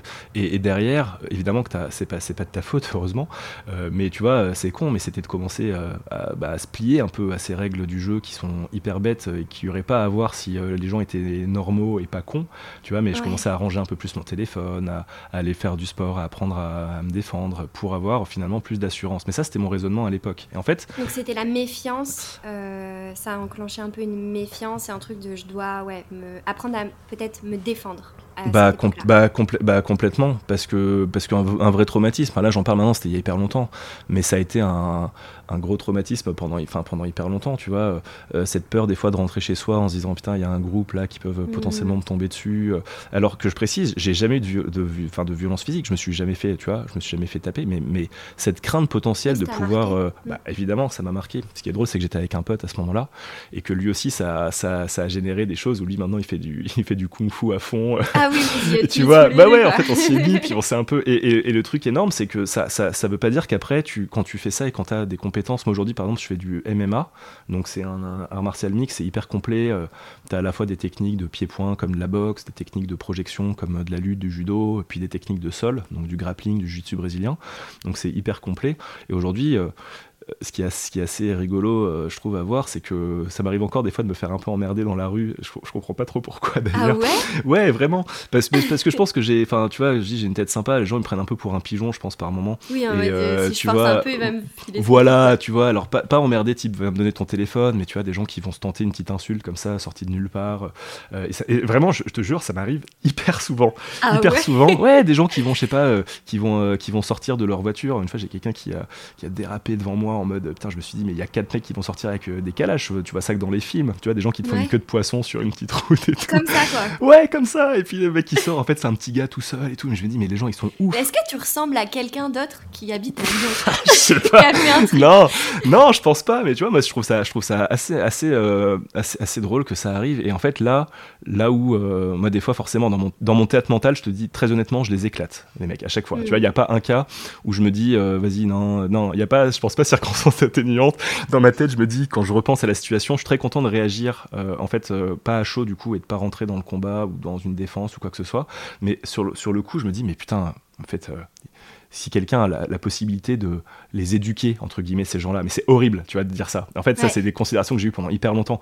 Mais t'es limite, t'es, limite investi d'une manière de dire, mais en fait, si je laisse passer ça, moi qui aurais eu euh, la possibilité de finalement de répliquer ou de faire quelque chose, est-ce que je vais pas autoriser, si je le fais pas, ces gens-là d'aller voir des plus faibles et de faire encore pire Mais en même temps, si je riposte, est-ce que je vais pas euh, créer une sorte d'escalade où les gens euh, vont devenir encore plus frustrés? Tu vois, en fait, c'est, c'est un débat limite sans fin dans ta tête, et du coup, maintenant, je réagis d'une manière ben, où je, désamorce au, plus vite, même si ça me coûte énormément, parce que tu vois, il y a toujours une part, euh, c'est une je pense qu'il y a une part d'ego, il y a une part de, de, de, de, de tristesse, tu vois, d'injustice, de pas mal de choses comme ça. Et, euh, mais... et de colère. et de colère, bien sûr. Avec euh, l'harcèlement de rue, et je sais pas si ça provoque en nous les mêmes réactions, mais c'est Ouais, euh, enfin, t'as de la colère aussi justement liée à cette injustice de euh, mais vas-y, j'étais juste en train de marcher, euh, tu, ne me connais pas et en fait hmm. en train de me gâcher un moment et t'as peut-être ça aussi avec ce sentiment de que t'as quand, quand tu vois des personnes un petit peu plus agressives de ben tu es en train d'envahir mon espace et je trouve que hmm. c'est intéressant du coup ce que tu dis par rapport à la parce qu'il y a beaucoup de gestion des émotions en fait de, ça, ça, traduit ça là tout ce que tu dis de ok il y a un mec qui vient un petit peu me chercher, euh, ça réveille en moi de l'injustice, de la tristesse, de mm. la colère, mais je désamorce, tu vois, tu as mm. dit je désamorce. Donc c'est avoir la capacité justement à réguler euh, cet état pour ne pas rentrer dans la violence, et, euh, et tout ça c'est de la gestion émotionnelle, donc c'est intéressant que tu peut-être, enfin que les arts martiaux aient été une solution pour acquérir justement cette résilience et cette, cet accueil et transformation d'une émotion. Alors ouais, dit comme ça, c'est euh, genre, je suis pas du tout euh, Po, donc Coucou Panda, qui médite et tout. La vérité, c'est que ça me, ça me rend ouf ce genre de situation. tu vois, non mais genre vraiment, tu vois, je vais pas faire le mec zen. Non, ça me rend, ça me rend dingo. Et je te dis, et je suis même obligé de passer par une phase dans ma tête extrêmement violente de comment j'aurais réagi si j'avais, si j'étais devenu un ouf, un sauvage, tu vois. Et euh, tu vois, ce que, bah voilà, tu vois, je pense que ça on l'a tous. Et ça on a le droit dans notre théâtre mental de faire un petit peu tout ça. Mais sur le moment, c'est, c'est hyper dur. Et des fois, tu vois, je fais pas non plus genre le mec qui désamorce. Euh, non, t'inquiète, je, je, fais l'adulte et tout. La vérité, c'est qu'il y a plusieurs manières de, de, dans lesquelles ça se passe. C'est soit que les gens fait arrivent prêts à en découdre et que finalement ils voient quelqu'un qui est peut-être pas forcément le plus facile à, parce que voilà je suis un, je suis un grand gabarit et ils se disent ok euh, finalement euh, je back up et je vais rentrer chez moi et puis ça se passera bien et puis ils lancent une petite insulte sur le passage et ils se cassent et moi dans ce cas-là j'ai fait le choix finalement de d'accepter les c'est horrible aussi de dire ça de se résiner comme ça mais d'accepter les insultes mais par contre de tracer une sorte de périmètre autour de moi tu vois autour de moi et de mes proches et de me dire ben j'estime que je suis prêt moi à lâcher sur euh, l'agressivité verbale même si ça me rend ouf mais que par par contre, s'il y a euh, euh, agression, enfin, tu vois, euh, on rentre dans ma zone physique, là, j'estime vraiment que ça serait de l'autodéfense. Tu vois, et notamment, bah, en, tant que, en tant que papa, demain, il m'arrive un truc, je suis avec mon. Enfin, tu vois, là, je pense que ça peut même réveiller des, pulsions différentes. Et, mais mm. heureusement, et je touche du bois, ça m'est jamais arrivé. Ça m'est jamais, arrivé. Et, ce lâcher prise sur le côté verbal, il est. Enfin, honnêtement, il est insupportable. Tu vois, il est insupportable. Mais le truc, c'est qu'il n'y a pas de bonne. Fin, il n'y a pas de bonne solution dans le sens où si tu vas éclater quelqu'un qui t'a dit euh, quelque chose de pas bien, euh, euh, derrière tu peux en plus avec notre système actuel te retrouver vraiment dans la merde, surtout potentiellement quand tu as en plus fait des, des, tu vois, des arts martiaux ou un truc dans le genre. Donc, oui, parce que c'est pas considéré... Ouais, enfin je, je, je, sais pas si c'est en France, mais il y a des pays où c'est un peu considéré comme une arme, mais je sais pas si en France c'est le cas. Mais euh, clairement, c'est cette question, euh, et je trouve ça intéressant, hein, de, parce que je pense que ça rejoint l'agressivité que tu vis toi euh, dans la rue, et en même temps au, que tout le monde peut vivre, enfin les hommes, les femmes, tu vois, donc par rapport à la peur du, du, du vol, ou juste l'agressivité, hmm. ou l'harcèlement de rue. Et, et exactement cette réflexion de est-ce que ne rien faire, c'est pas en même temps autorisé et bah, toujours excusé Et ça, c'est vrai que c'est hyper, hyper, dur. C'est hyper dur comme, euh, comme, comme, question. Et je t'avoue que moi, j'ai toujours pas vraiment euh, bah, toutes les réponses. Mais en tout cas, c'est ce système aujourd'hui dont je te parle, d'accepter euh, d'ignorer certaines choses et puis par contre d'être vachement moins tolérant sur d'autres dans une certaine situation spécifique, tu vois, type rapprochement physique ou ce genre de mm. choses. En fait, tu as un peu euh, fixé euh, ce que tu acceptais, fixé tes limites et te dire, ok, je, je provoque pas, je fuis, et le jour où ça arrive, je me sentirai préparé. Ouais, et comme dans, et comme dans tout, finalement, ce que ce, tu vois, ce lien-là, euh, moi, je chantais que j'étais obligé d'avoir une sorte de système théorique pour savoir un peu comment réagir. Et finalement, tu vois, pour euh, rebasculer aussi un peu sur le côté entrepreneuriat et tout, ben, c'est un peu pareil aujourd'hui. En théorie, je sais que euh, telle personne, je vais plus avoir envie de bosser avec cette personne, telle personne, je vais moins avoir envie. Et tu as, toujours un peu un système de, ben ça, je vais accepter de. Enfin, je vais tolérer, ça, je vais pas tolérer, ça, c'est mon gros red flag et je sais que là, ben, faut déclencher ou, entre guillemets, ou donc du coup, dans le côté euh, entrepreneuriat, ça va être de dire non tout de suite et de pas perdre plus de temps. Mais, mais ce système-là, il est obligé d'évoluer aussi en fonction des situations. Et tu peux pas. Enfin, c'est bien, c'est bien beau de l'avoir en théorie, mais c'est toujours hyper dur de l'appliquer, tu vois. C'est toujours hyper compliqué. Ouais, et puis cette euh, capacité qu'on a justement aussi dans l'entrepreneuriat à découvrir des nouveaux aspects de nous, des nouvelles réactions et des nouvelles, euh, des nouvelles émotions. Ok, donc ça c'est euh, l'un des, l'une des choses qui t'a un petit peu aidé et du coup on est revenu sur un peu ce, cet épisode de ta vie. Euh, qui a été bah, impactant, traumatisant. Et aussi, je pense que quand tu as vécu un truc comme ça une fois, c'est marrant parce que je suis allée hier à une conférence de Charles Pépin. Euh, je pense que tu l'as vu, je l'ai mis genre partout sur Instagram. Et il parlait que justement dans les traumas, euh, après, après avoir euh, vécu un trauma, en fait, la mémoire euh, faisait qu'on apprenait à vivre avec, mais qu'on ne l'oubliait jamais à 100% parce que c'était devenu un signal d'alerte pour nous prévenir de nouveaux mmh. dangers potentiels. Et je pense aussi que peut-être quand tu vis des moments comme ça, tu fais plus attention à l'agressivité dans la rue, à le danger, parce que, ben, tu vois, j'ai des copines, par exemple, qui n'ont jamais été victimes d'harcèlement de rue. Mmh. Elles se baladent dans la rue, elles ne voient pas autour d'elles alors que moi, je vais dire euh, Ah, mais ce mec, il a été relou et tout. Et en fait, elles, vu que je pense qu'elles ont jamais vécu ça, enfin, tu vois ce que je veux dire Que je pense aussi que tu as ce truc de. Euh, euh, Ça t'a rendu alerte, peut-être plus au danger aussi. Je pense complètement. Je pense que c'est. On revient sur un peu le, ce qu'on disait tout à l'heure sur, tu vois, l'inconscient qui remonte à la surface et que mmh. finalement plus tu as eu d'expériences un petit peu comme ça, ou plus tu les as vues, ou plus tu les en as même entendu parler euh, de la part, de, de, la part de, proches, d'autres personnes, plus tu vas toi avoir ton espèce de, petit capteur euh, qui va, qui va s'enclencher quand il y a une situation similaire qui se, qui se présente. Je pense, ouais, je suis assez, assez d'accord avec ce que tu dis. Mmh, ouais, c'est intéressant. Je pense que ça me donnera des pistes de réflexion pour euh, après le podcast. à chaque fois, les podcasts, ils me chamboulent. et qu'est-ce que tu as mis d'autre en place? Donc, tu t'es fait accompagner par rapport aux arts martiaux? Euh, et tu parlais tout à l'heure d'accompagnement euh, externe ou extérieur, je sais plus comment tu dit ça. Ouais, et alors ça, c'est, je pense c'est intéressant. Et je me souviens que quand on en avait parlé euh, un petit peu, que tu m'avais proposé euh, de participer, en fait, on avait parlé du fait, tu vois, on avait parlé de psy, de choses comme ça. Mhm. et, et, tu me disais, mais c'est ouf parce que il y a peu de gens qui le disent. C'était même pas avant, c'était avant le podcast parce que c'était juste quand on s'était, on s'était fait un, café visio et je sais plus pourquoi, je t'en avais parlé, tu vois, et tu m'avais dit, tiens, c'est fou, normalement les gens ils disent pas ce genre de choses. tu sais, c'est tabou, c'est un peu le, le sketch de Gad Elmaleh, je suis suivi. T'es suivi? Ah Oui. Il y a, quelqu'un derrière toi. Et, euh, euh, et, ouais, donc je pense que cet accompagnement, il était, il était euh, assez important pour moi. Enfin, non pas. Alors, je, viendrai après sur ce que je fais concrètement. Hein, c'est pas non plus. Enfin, je suis pas suivi depuis des années. J'y vais de temps en temps. et, donc là, tu y vas encore? là, en ce moment, un petit peu moins, mais j'aime bien garder en fait ce côté où aller voir quelqu'un, je trouve que donc je sais que je vais aussi y retourner bientôt, mais que c'est pas, enfin, faut pas que ce soit que dans les, dans les moments difficiles, parce qu'en fait, quand t'as quand as quelqu'un qui t'accompagne, euh, moi je trouve que c'est intéressant qu'il ait aussi la vision de quand t'es complètement au bout du rouleau, déprimé et tout, mais, mais en fait c'est plus facile pour cette personne de comprendre comment tu te situes si elle t'a aussi vu dans des moments hyper positifs tu vois. Et donc, euh, moi, je pense que c'est important. Et donc, je, l'ai fait pendant euh, là ces, dernières années, peut-être une fois en moyenne, je dirais une fois toutes les deux semaines. des fois un peu plus, des fois un peu plus serré, des fois un peu moins.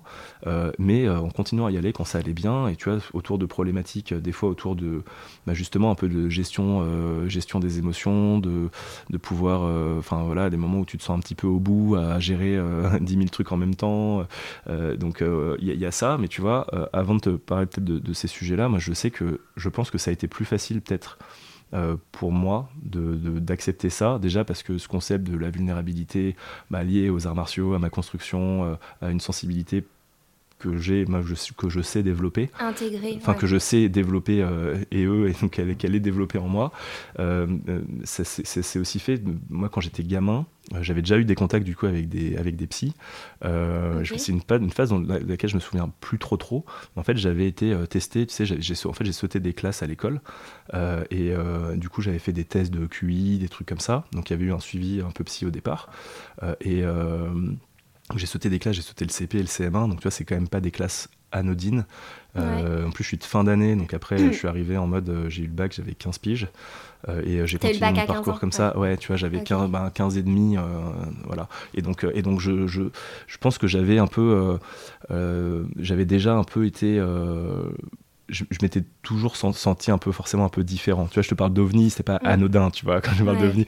À la fois sur euh, euh, quand, j'étais gamin, euh, c'était différent parce que forcément, moi j'essayais de me fondre dans la masse, mais t'avais toujours un, un, couillon de prof au début qui, tu sais, qui faisait, je sais pas si t'avais ça toi au collège, mais qui fait la liste, ils, ils redisent mon prénom, puis après ils vérifient la date de naissance. Et moi j'étais né en, je suis né en 89 et j'avais plein de gens, tout le monde était né en 87, et moi j'avais toujours un prof qui était là, genre Cédric Costa, 89, ah bah il doit y avoir une erreur, c'est bien 87. Et moi, je disais, eh, mais non, mais c'est qu'en fait, tout est éclat, tu vois. Et, euh, et, je passais, enfin, tu vois, et du coup, après, j'étais, euh, j'étais, j'étais fiché, tu vois, j'étais fiché. Et puis à l'époque, en plus, où, euh, où être être fort en maths et mm. un, un télo entre guillemets c'était un peu l'insulte de tout le temps c'était pas du tout cool. C'était pas, du tout sexy tu vois. Donc t'étais pas un cool kid quoi ah non, pas du tout. Ah, au collège, au collège, pas du tout. Au lycée non plus. Au lycée, euh, euh, au lycée, non, j'étais plus du genre, euh, bah, avec mon pote, avec qui on s'était d'ailleurs fait embrouiller dans le, dans le, on s'était fait taper mon, téléphone, mais on était plus du genre à jouer, tu vois, à jouer aux cartes Magic, des gros geekos, quoi. Mais trop, enfin, trop bien. Moi, c'est des phases que, que j'adorais. Je le suis toujours d'ailleurs. Mais non, pas du tout le cool kid comme tu, comme tu genre non, je suis pas, pas du tout le cool kid au collège et au lycée. Et surtout qu'à cet âge, la différence d'âge est super importante. Enfin, je sais pas si tu te souviens, mais quand tu es au lycée et que tu vas, entre guillemets, sortir avec quelqu'un, si la personne, elle a un an de moins que toi, c'est trop la honte, tu vois. Ah bah ouais, bah, bah oui, du, oui, de ouf. Et puis, ouais, ouais. Et après, moi, j'ai eu la chance, par contre, d'avoir quand même euh, la taille qui jouait. Tu vois, j'ai toujours mm. été grand. Par contre, j'étais vraiment tout maigre à l'époque. C'était un peu un complexe. Mais, euh, mais tu vois, je, en fait, si les, si les profs ne, ne balançaient pas l'info, en vrai, j'aurais pu être complètement en sous-marin tout du long. Donc moi, je leur en voulais vachement, tu vois, aux profs. Du, coup, ça, ça, avait quand même un impact sur tout ça. Mais euh, et, en parallèle de ça, ce qui, il y avait un autre gars dans ma situation, dans mon, dans mon collège, et lui, par contre, ben, il était plus petit. Enfin, en gros, il avait l'âge de son, enfin, il avait la taille de son âge, ou en tout cas, c'était mm. normal qu'il soit plus petit euh, par rapport à la moyenne euh, de taille des, des, âges des gens qui ont deux ans, deux ans de plus. des lunettes avec les petits fils sur les côtés, un cartable. tu vois, sa mère qui lui amenait son goûter à travers la grille du collège à 16h et tout. Et lui, c'était chaud. Enfin, tu vois, pour le, il, le, le percevait même pas tant comme ça, parce qu'il était, c'était un gars plus dans son monde, très isolé. Euh, mais euh, pour, enfin, moi, je me dis, à, sa place, euh, j'aurais eu vraiment du mal, connaissant mon tempérament, ma personnalité. Mais donc, tu vois, voilà. Et... Donc, c'est à partir de ce moment-là que tu as commencé à être accompagné? Non, parce que, non, parce qu'après, après, c'est juste que j'avais conscience qu'il y avait un truc un peu différent, en, gros, chez moi, et, que je, et après que je l'ai su, tu vois, en, en faisant une, enfin, d'être toujours un petit peu à contre-courant. Euh, mais pas volontaire, pas pour faire le, rebelle ou quoi que ce soit, mmh. juste parce que ben, pour moi c'était un peu une manière différente de voir les choses euh, et que euh, tu vois c'est dans ce contexte-là, peut-être après, par exemple après mes, études, après une école de commerce, que je suis, ben, je suis parti, ça, enfin, aller simple pour aller au Népal pour une durée indéterminée, qu'après j'ai pu me mettre en freelance, qui est aussi un choix, tu vois, qui est pas le choix, bah, le choix commode, on va dire, d'un point, de vue, point de vue de la société, et, et, et tout ça, ouais, fait que moi je me suis toujours considéré comme voilà comme quelqu'un d'un petit peu différent dans le sens pas aux normes au global tu vois mm. pas aux normes au global. Et après sur, sur la partie euh, euh, psy et tout ben, je pense que c'était plus par phase plus par phase sur des problématiques euh, sur des problématiques particulières. Ben, à l'époque c'était plus sur le sur le côté potentiellement potentiel on va dire. Ça ça me fait assez rire maintenant parce que y a, y a, y a tu vois j'ai grandi en me disant test de QI, machin, t'es peut-être euh, euh, intelligent. Et en fait, le truc, c'est que j'ai, après, j'ai appris des choses aussi sur l'intelligence et que c'était pas que les maths, le français. Et, que, tu vois, et que, et que je me suis même pris une énorme claque d'ailleurs en arrivant en prépa.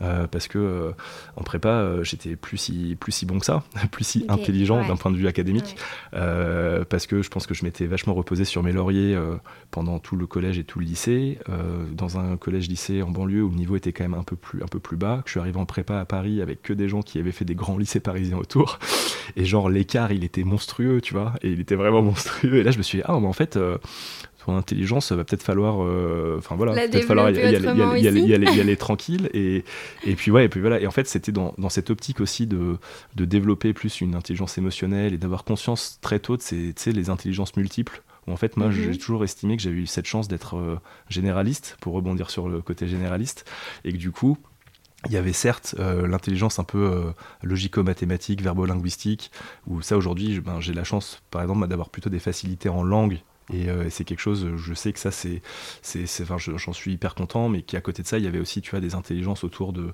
autour du, du, sport, autour de l'émotionnel, autour d'une fibre spirituelle, euh, sans mmh. parler de religion, mais de comment tu te perçois un peu dans, dans le monde, dans la vie et tout.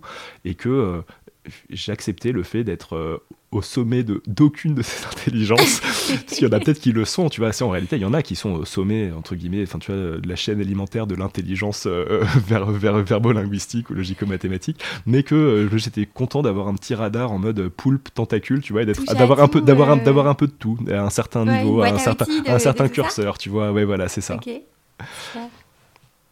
Et c'est intéressant que tu te sois posé les questions en étant du coup plutôt jeune quand même. Parce que c'était quand même assez tôt, toutes ces, toutes ces questions, toutes ces remarques, ce déclic de, euh, en prépa de euh, oui, j'ai l'intelligence peut-être académique, euh, de logique, tout ça, et, et, il me manque ça, tu vois, et de pas avoir été forcément dans le, dans le déni aussi. Ce qui peut nous arriver. Et après, on se réveille à 30 ans et on dit Ah merde. En fait, je suis con. en fait, je suis... qu'est-ce qu'ils ont fait? Non, non, mais ouais, je, je, vois ce que tu veux dire. Moi, je, enfin, je pense que j'ai toujours été du genre à me poser beaucoup de questions. Tu vois, on revient mm. sur, je te disais, sensibilité. Je me suis toujours posé des milliards de, questions, qui des fois tournaient un petit peu, un petit peu en boucle. Euh, et, euh, mais, mais du coup, je pense qu'un des avantages, c'est euh, ce côté un peu introspection où tu peux aussi essayer de t'améliorer, ou en tout cas comprendre les choses qui vont peut-être moins bien, dans une approche très, euh, euh, très, euh, enfin pas, pas, violente. Tu vas pas se faire violence en disant tiens là c'est nul, faut l'améliorer, mais d'avoir conscience un peu de ses, ses, faiblesses dans un sens, mais pas faiblesse dans un sens négatif non plus. tu vois, d'avoir conscience des points dans le, sur lesquels tu es un peu, un peu moins bon, et en fait aussi de les accepter.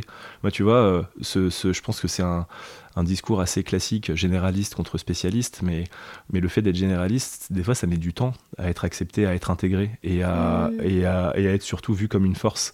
Euh, moi, je sais qu'au début, je me disais, j'avais tellement d'admiration pour euh, euh, moi qui suis aujourd'hui fait un peu de tout, mais qui suis très bon dans rien, de, de, de, ces gens qui avaient une vocation, par exemple. Tu vois, le concept de vocation, je l'ai toujours trouvé dingue. Des gens qui se disent, en fait, à 5 ans, ils voulaient être médecin, à 12 ans, ils voulaient toujours être médecin, à 20 ans, ils sont en médecine, et à 30 ans, ils sont médecins, tu vois. Moi, je trouve ça ouf, mais j'ai beaucoup, beaucoup d'admiration. Et, et c'était, ça se faisait peut-être au détriment de, de, de ce que je perçois maintenant comme admiration de la part de ces mêmes spécialistes-là qui se disent putain mais comment euh, les gens ils font pour toucher à tout euh, euh, et voilà et c'est je trouve que c'est assez c'est assez, révélateur ouais c'est assez révélateur ce côté ce côté généraliste d'arriver aussi pour bien l'accepter et pour finalement en tirer un maximum de force, de comprendre bien ses faiblesses, de les accepter en fait et de se dire ben moi je préfère étendre de manière horizontale en gros mon champ de connaissances et mon champ de compétences plutôt que d'y aller en mode vertical et de rajouter des briques pour devenir vraiment un super expert sur un sujet et qu'en fait aujourd'hui euh, je pense que c'est aussi possible d'avoir un peu un, mix des deux tu vois et dans le mhm. freelancing dans l'entrepreneuriat c'est assez drôle parce que moi je me considère comme un pur généraliste, même dans mon domaine de prédilection qui est le marketing. Mais je vais avoir tendance maintenant à me spécialiser de plus en plus. Donc tu vois, d'avoir étendu de manière horizontale pour pouvoir toucher un petit peu à tout. Ou euh, à l'époque, quand j'étais plutôt en salarié, de pouvoir même manager une équipe euh, sur des sujets transverses. Euh, et aujourd'hui, c'est toujours le cas, mais en essayant de me spécialiser davantage sur une branche, tu vois, en l'occurrence ah partie inbound, contenu, CRM et tout. et en fait, l'un n'empêche pas l'autre, tu vois, à condition d'arriver à bien se canaliser. Ouais. Ok, bah, hyper, hyper, hyper intéressant. Euh, je pense que là, on a eu un angle aussi euh, qui change cet accompagnement psy parce que beaucoup des personnes aussi qui sont passées dans le podcast commençaient à se poser ces questions-là et commençaient à dire, bah, par exemple Enzo qui a dit euh, qu'il est déjà allé chez une psy mais que là, il y retournerait. Enfin, tu vois, en général, ça ouvre la réflexion de l'accompagnement, euh, de aller chercher de l'aide en fait avec des mhm. spécialistes. Et c'est intéressant aussi de voir que ouais, toi, il y a un moment dans ta vie où tu y allais euh, deux fois par semaine, quoi. non, pas deux fois par semaine, hein. une, fois, une fois toutes ah. les deux semaines plutôt. Hein. Ouais, ouais. Non, non, jamais. J'ai jamais été très régulier par contre, mais enfin, parce que aussi il y a le fait d'avoir été pas mal euh, nomade dans un sens. Moi, j'ai jamais. Enfin, là, ça fait deux ans que je suis à Lyon, mais avant, j'étais toujours un peu à droite à gauche.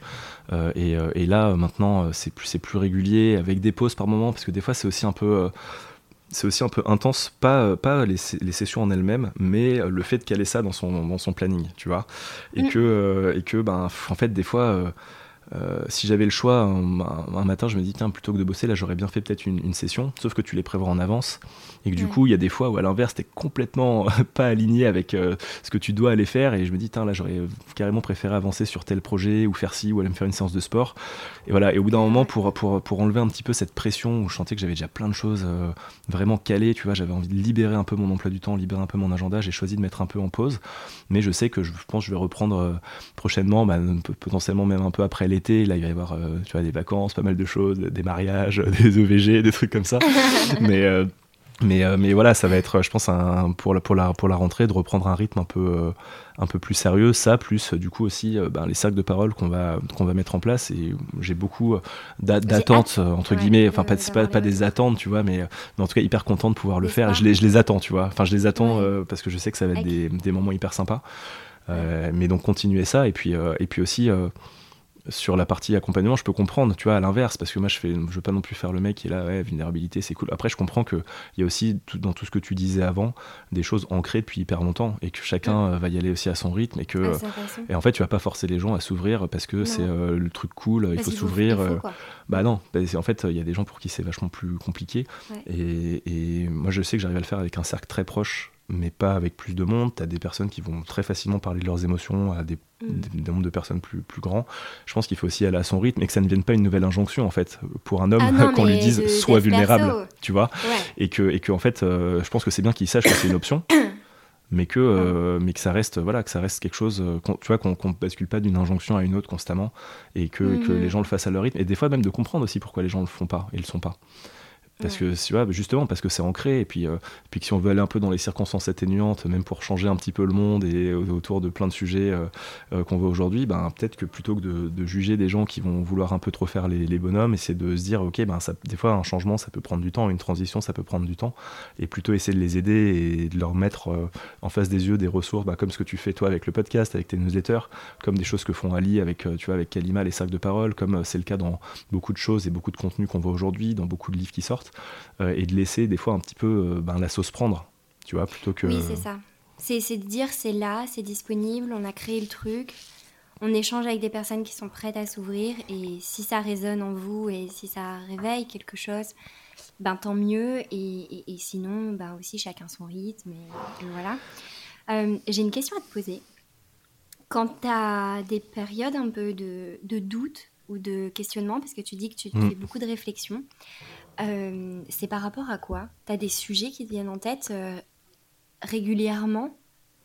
Ou pas? Ouais, bah complètement. Bah, en tout cas, sur la, je me concentre sur la partie pro, mais il y a des moments où. Euh, et ça, ça, pour le coup, j'en parle pas trop parce que c'est des phases qui qui, passe assez vite. Tu vois, je pense que moi, mhm. j'accepte tous les doutes, enfin, tous les, les, petits, les petits points un peu euh, comme ça. Je, me dis, je les prends, je les garde dans un coin de ma tête et je les traiterai, entre guillemets, euh, si ça arrive vraiment trop souvent à des intervalles de temps trop proches. Moi, c'est un peu ça ma manière de fonctionner, en fait. Mais du coup. vraiment des symptômes, quoi. Ouais, voilà, c'est ça. Et en gros, si, euh, je, sais pas, bah, pas plus tard que la semaine dernière, il y a un moment, je me disais, mais en fait, je vais me cramer avec ce rythme. Tu vois, et donc comment mettre en place peut-être des choses pour avoir un, un, système plus, euh, plus pérenne, commencer tu vois, dans les logiques un peu soloprenariat avec le média, éventuellement un produit, d'arriver à libérer du temps avec des, des, revenus qui vont se maintenir. Mais en même temps, c'est une montagne, tu vois, et t'es là, mais en mm. fait, comment je vais mettre en place ces choses-là? Et puis en plus, j'ai ça à gérer. Enfin, tu vois, cette sensation d'être surmené, bah, je l'ai très, très, très souvent. En vrai, enfin, même, même, en vrai, même tout le temps. Et après, c'est même à moi de, de, gérer, euh, tu vois, et d'apprendre que euh, ben, tu as un plan de route qui est, qui est très cool et qu'en fait, le plan, il va mettre du temps à se mettre en place et que c'est OK tu vois, de pas vouloir aller plus vite que la musique, respecter les, ben, les autres impératifs que j'ai choisi de mettre en priorité dans ma vie, tu vois. Mais, mais en tout cas, ces sentiments-là de doute, de, tu vois, par exemple, le côté tout arrêter, euh, ça m'est jamais arrivé.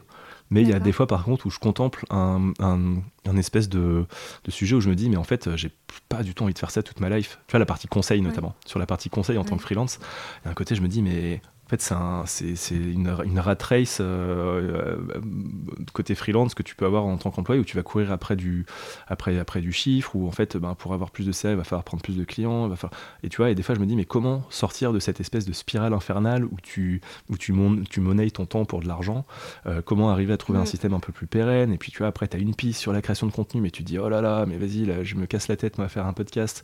Et ça, ça négocie hyper sec quand on parle d'un partenariat, alors que moi, je suis persuadé de la valeur du truc, en plus en tant que marketeur, tu vois, et que, et que je vois bien que tu as des, des, gens qui sont aujourd'hui prêts à mettre 5-10K sur du Facebook, du Google par mois, juste parce que c'est Facebook, Google, et qu'en fait il y a une autorité alors mm. que euh, susurrer dans l'oreille de pile poil ta cible, euh, tu proposes 10 fois moins, 5 fois moins, et les gens vont dire ouais, non, je sais pas, c'est chaud. Et là, tu fais bah, tu vois, voilà. Et donc, ça, ça met des doutes aussi. Et c'est mais en fait, est-ce que tout ce que j'ai lancé sur le podcast, euh, avec le temps que ça m'a pris, l'énergie que ça m'a pris, en fait, pourquoi, tu vois, des fois, tu dis pourquoi j'ai fait ça? Autant le parti freelance, je me suis jamais dit, euh, ça, ça, sert à, ça sert à rien. Le podcast, plein de fois, je me suis dit, mais mec, en fait, pourquoi tu te prends la tête? En plus, pourquoi tu te casses autant le cul, pardon, hein, mais pourquoi tu te casses autant le cul à faire des illus, à faire des, tu vois, des montages, tu vois? C'est vrai que tu donnes beaucoup d'énergie. Bah ouais, et, je suis, moi, aujourd'hui, tu vois, quand même, dans la version positive, je suis toujours euh, à me dire que ça va, ça va finir par payer, puis qu'en tous les cas, je m'y retrouve. Donc ça va, tu vois. Mais c'est juste que quand euh, tu es face un peu à, à quelque chose de, tu dis, mais en fait, sur, sur, dans, mon grand plan, ou à terme, par exemple, de monétiser sur la partie contenu et tout, je me dis, mais ça, vu que je vois pas du tout le bout du tunnel sur ce sujet-là, c'est ça qui démoralise un petit peu. Ça n'empêche pas que tout ce que j'ai fait, je suis hyper content d'avoir fait et que ça m'a apporté beaucoup. Et qu'en réalité. Non, mais il y a euh, des moments où tu es en mode juste, oh, ça sert à rien. Ouais, de ouf. de ouf. Et tu dis, mais le temps, tu vois, le temps a passé. Alors certes, oui. et tu vois, après, tu. Côté positif, donc tu dis, ouais, mais les rencontres. Après, tu es vraiment, non, mais juste, euh, finalement, tu vois, moi, je vois des fois des, sur certaines semaines où une énergie folle, un temps fou qui a été passé sur ça. Je me dis, mais en fait, est-ce que ça aurait pas été plus intéressant de le passer sur le développement de, tu vois, plus de chiffres? Parce que finalement, construire un projet qui pourra potentiellement t'amener des revenus passifs plus tard, bah, peut-être qu'en charbonnant maintenant, tu peux aussi générer un CA que tu peux dispatcher, tu vois, sur, Mhm. et te créer un revenu passif par la force des choses, juste parce que tu as, mis des thunes de côté et que tu peux te verser un mini Enfin, tu vois, il y a plein de considérations comme ça qui arrivent. Et, euh, mais globalement, ouais, des doutes comme ça, il y, en a, enfin, il y en a tous les jours. Et je pense que en réalité, les gens qui te diraient qu'il n'y en a pas, ben je veux pas dire c'est tu vois qu'ils mentent ou quoi mais c'est que c'est c'est que c'est qu'ils savent les gérer en fait et moi tu vois au même titre que je- j'estime savoir les gérer mais par contre ils sont toujours toujours toujours présents Ils sont toujours omniprésents. Ah ouais, toujours. Comme un bruit de fond, ouais. Hmm. Je te propose qu'on passe au jeu des questions. allez go Première question. Ce que tu aimes le plus chez toi? Ma vulnérabilité Manon forcément Évidemment. non, non, je, je- je pense non mais blague à part euh, je dirais aujourd'hui ce côté enfin on revient sur des choses qu'on a dit dans l'épisode mais ce côté généraliste euh, aujourd'hui je le considère comme une vraie force et Mhm. ça m'a mis, ça m'a mis du temps, et c'est pour ça que je pense que j'en suis fier aujourd'hui, mais ça m'a mis euh, vraiment du temps, et euh, cette capacité d'adaptation, en fait, à tout type de situation, euh, pour donner une, une anecdote, quand je je j'en parlais un petit peu euh, d'aller simple au Népal après mes études, en fait, Ouais. tu vois, le fruit de tout ce travail d'accepter d'être euh, bah, un peu différent, de vouloir jongler sur différents sujets et tout, bah, jour 1, en arrivant dans les rues de Katmandou, dans un univers complètement différent, je me suis senti chez moi. Et en fait, Hmm. quoi que je fasse, où que j'aille aujourd'hui, j'arrive à avoir cette capacité-là d'adaptation, je pense, qui est intimement liée euh, à cette euh, curiosité développée quand tu euh, acceptes d'être épanoui dans, dans ton côté généraliste, trucs, tu vois. ouais. Donc je dirais, je dirais, je dirais ça, ouais. Euh, et je pense que plein de personnes se retrouveront dans cet aspect-là. Parce que plein de personnes aussi qui se sont lancées, euh, l'une des raisons pour lesquelles on se lance, c'est pas tout le temps d'être hyper mal dans le salariat, mais aussi de te dire mince, j'ai signé pour une fiche de poste et maintenant je dois faire ça tous les jours, tout le temps, pendant peut-être 5 ans, tu vois. Donc, euh, enfin, intéressant de pouvoir euh, exploiter ce- cette euh, potentialité. Deuxième question. Avec qui te sens-tu en sécurité? Ben, c'est, large comme euh, avec, avec qui? Ouais.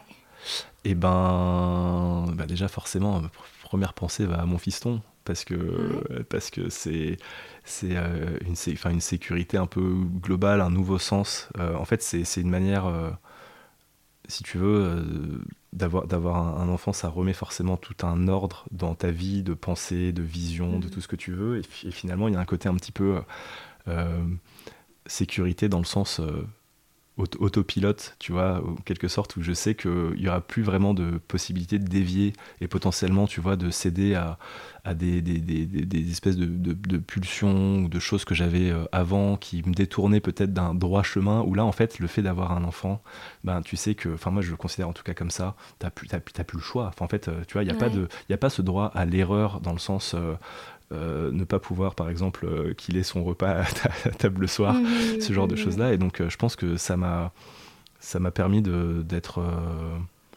d'être plus droit dans mes bottes sur plein, tu vois, à plein, à plein d'égards. Sur, je parlais de, tu vois, d'intelligence financière à un moment, de, de vouloir construire des choses aussi pour le futur, d'être plus pérenne.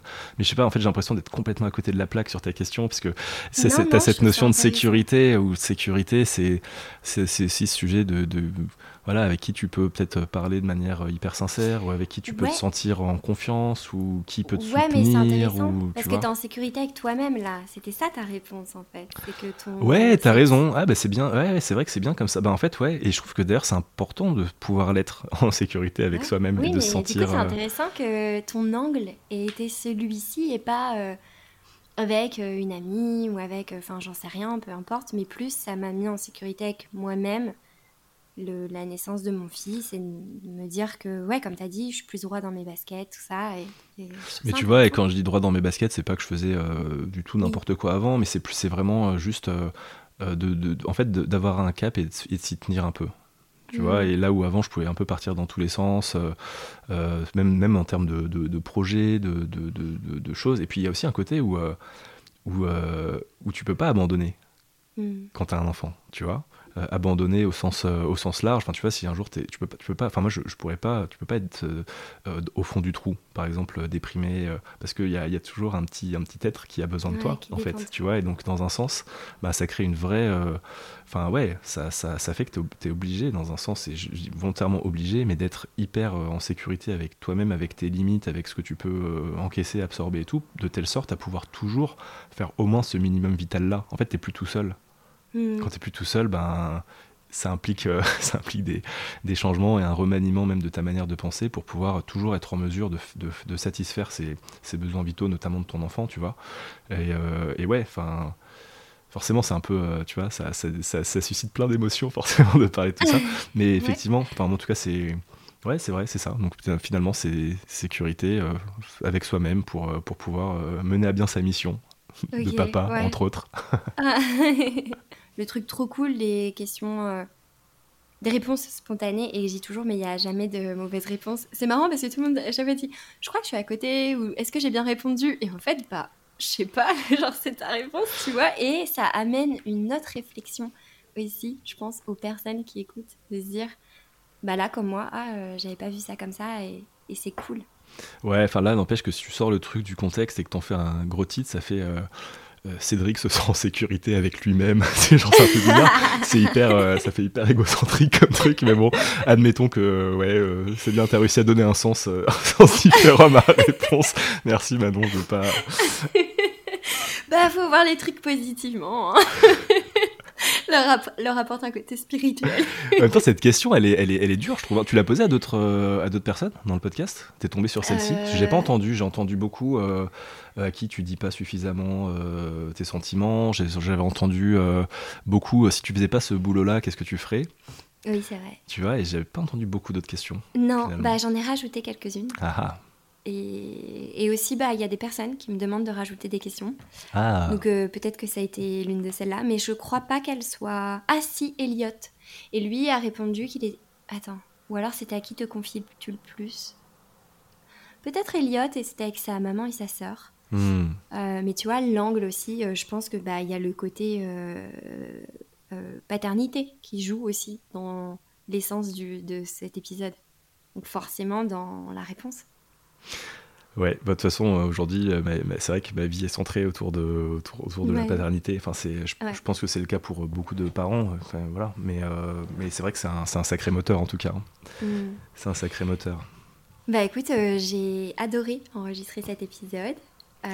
j'avais hâte de te faire découvrir parce que bah, j'avais bien apprécié nos échanges en off. Et ouais, bah, j'ai hâte de partager le, le podcast en tout cas.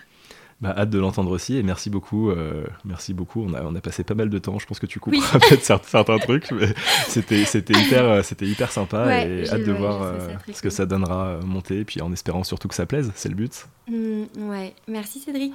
Merci Manon. Si vous avez aimé cet épisode, alors vous pouvez le partager en m'identifiant ou me laisser 5 étoiles ou un commentaire, ça m'aidera beaucoup. Merci.